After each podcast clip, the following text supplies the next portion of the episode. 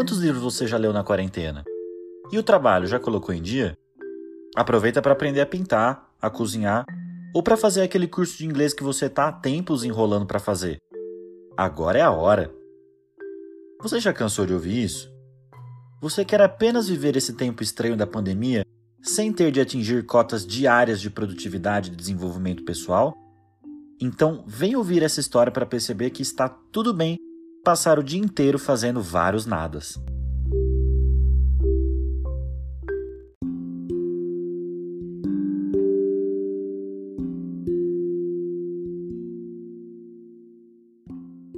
Vitória, 16 de maio de 2020. Olá, meu nome é Leidiane e eu vou tentar narrar um pouco do, de como foi o meu dia de sábado, é, da forma que a minha memória me deixar lembrar e que a minha digressão não me atrapalhar. Eu acordei em torno das 8 da manhã e comecei a ver alguns vídeos no YouTube e algumas coisas no meu feed do Instagram, nada que seria considerado como produtivo para ser feito numa quarentena. Por volta de 9 horas, eu ouvi o meu amigo que divide o apartamento comigo levantando para tomar café e achei que seria legal levantar para tomar café com ele. Algumas curiosidades. Um pouco antes da quarentena, eu decidi que eu ia parar de tomar café, mas eu falhei miseravelmente. O café tem sido um dos confortos que eu tenho durante esse período, apesar de me causar grandes ansiedades e problemas no estômago. Por isso eu tenho tentado tomar menos e tomar café descafeinado. Tem sido uma grande luta interna para não tomar compulsivamente café, porque é uma coisa que eu gosto muito. Isso foi uma parte do meu café da manhã. Outra coisa que eu comi foi hummus. Eu, como uma boa vegana, amo grão de bico e amo hummus. É... No entanto, não tinha pão nem nada para comer com com essa pastinha. E aí eu fiz umas cenourinhas, cortei umas cenourinhas, que era o possível naquele momento, e comi com, com almoço e com banana da terra cozida no vapor. Que é uma coisa que eu aprendi a comer aqui em Vitória. Apesar de estar em Vitória, eu não, não sou daqui. Meu sotaque vai me denunciar que eu morei boa parte da minha vida em São Paulo e no interior de São Paulo, nos últimos anos. E uma observação, acho engraçado, todas as vezes que eu faço hummus, eu me pego refletindo sobre como eu aprendi a fazer essa comida. Eu morei um tempo próximo a um restaurante gerido por um sírio, que era uma pessoa muito gente boa e me ensinou a fazer hummus. E ele fazia o melhor de todos e todas as vezes que eu faço eu não chego próximo ao nível de perfeição que ele atingia e sei que também nunca vou chegar, provavelmente. Mas todas as vezes eu me lembro dele. Como eu morava longe da minha família, ele costumava dizer que ele era meu pai naquele lugar. Então sempre me dá uma sensação boa de comer isso e me lembrar desse período. Mas voltando pro meu dia, eu depois de tomar café deitei e fui novamente assistir vídeos no YouTube e não fazer nada. Comecei a fugir um pouco das notificações do WhatsApp, eu tenho tido um pouco de dificuldade de interagir por esses meios, o que tem sido problemático, uma vez que é a única forma de interação possível no momento. E eu fiquei nessa situação de ver vídeos e postergar todas as coisas que eu poderia fazer durante o dia até meio-dia, mais ou menos. Que foi quando eu levantei, resolvi tomar um banho e preparar meu almoço, que novamente foi composto por grão de bico. Eu fiz um estrogonofe de grão de bico com arroz e batata palha. Pode parecer meio complicado fazer o estrogonofe de grão de bico, mas na realidade foi super rápido, porque o grão de bico já estava cozido, então eu só precisei misturar as coisas e temperar. Logo depois eu lavei a louça, porque me dá uma sensação de paz terminar de cozinhar e lavar a louça. Nesse momento eu consegui fazer isso.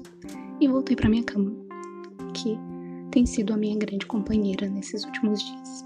Logo depois disso, eu decidi fazer uma coisa muito importante. É uma coisa que eu gosto muito de fazer e gostava muito de fazer antes da quarentena, que foi compras no mercado. No entanto, eu resolvi fazer isso da forma que eu acho mais segura no momento, que foi pela internet. Então, eu entrei no site da, do, do supermercado e enchi o meu carrinho com as coisas que eu precisava comprar. Eu já tinha feito uma lista anteriormente, então eu só adicionei o carrinho sem esquecer das besteiras para alegrar esse momento. Comprei paçocas e chocolates para recompensar o meu esforço para fazer nada. Ainda na cama, eu participei de uma coisa extremamente inusitada que tem, tem tido um crescimento nos últimos tempos, obviamente pela situação atual, que foi um aniversário online.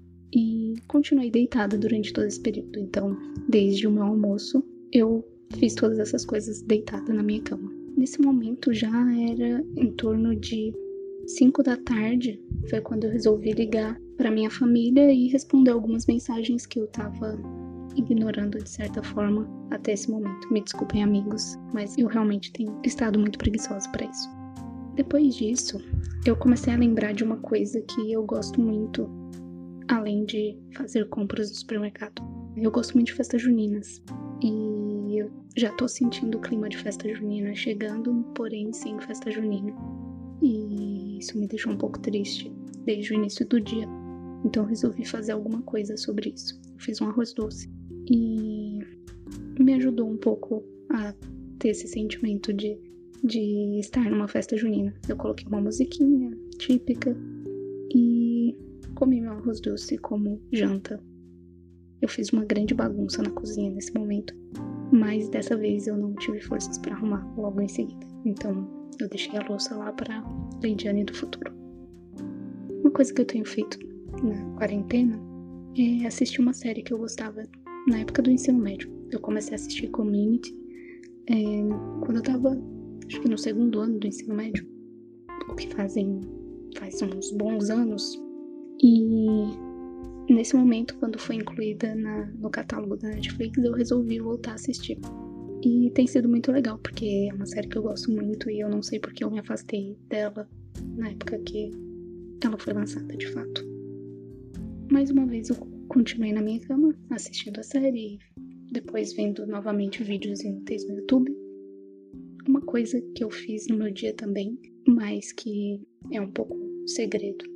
Talvez boa parte das pessoas que convivem comigo hoje não sabem disso, mas eu tenho duas páginas no Instagram. Uma é a minha página pessoal, onde eu interajo com as pessoas, e a outra é uma página onde eu posto piadas, basicamente.